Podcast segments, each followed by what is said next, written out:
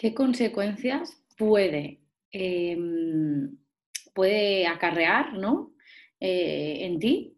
Eh, pues bueno, la dependencia emocional, ¿no? Y sobre todo en tu pareja, ¿qué consecuencias se pueden dar? Pues mira, las consecuencias principales para, para ti si sufres dependencia emocional son los sentimientos negativos que ya se han comentado eh, en el podcast anterior, ¿no? que es la culpa, el miedo, la tristeza, la ansiedad, la angustia y además del empeoramiento grave de la autoestima. ¿no?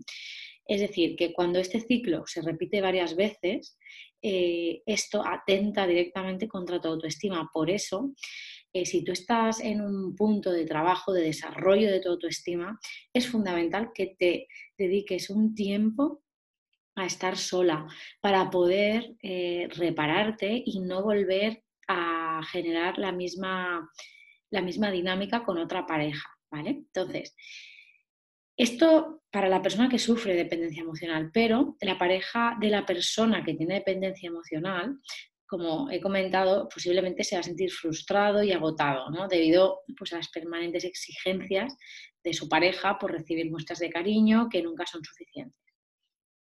Entonces, Digamos que la consecuencia más grave, eh, tanto en uno como en otro, será la falta de satisfacción o la pérdida en la calidad de vida, porque vamos a estar todo el día eh, como haciendo un filtro mental hacia esta situación emocional, tanto la persona que tiene dependencia emocional como la pareja de esta, y eso va a teñir todo el día a día, ¿no? Ah, incluso generando sentimientos de tristeza graves.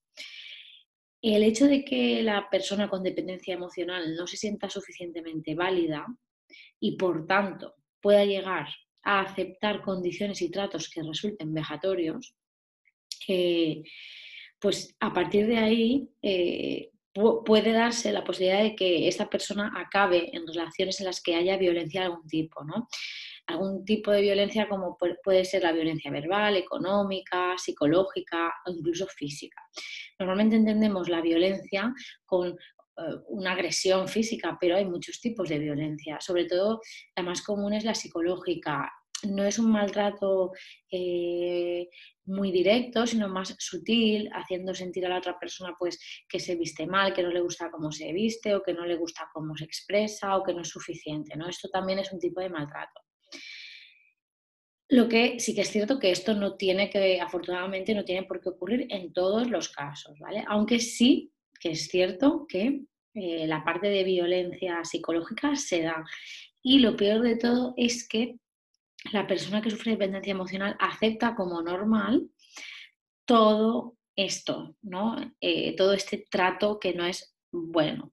Normalmente la, la persona las personas del entorno, de tu entorno, te dirán que, que ese chico no es bueno para ti, que, no deberías de estar con él, que no te trata bien, aunque tú no lo veas. ¿no? Y ahí es donde entra la parte de la violencia psicológica. Bien, ahora eh, vamos a ver algunas pautas en el siguiente podcast.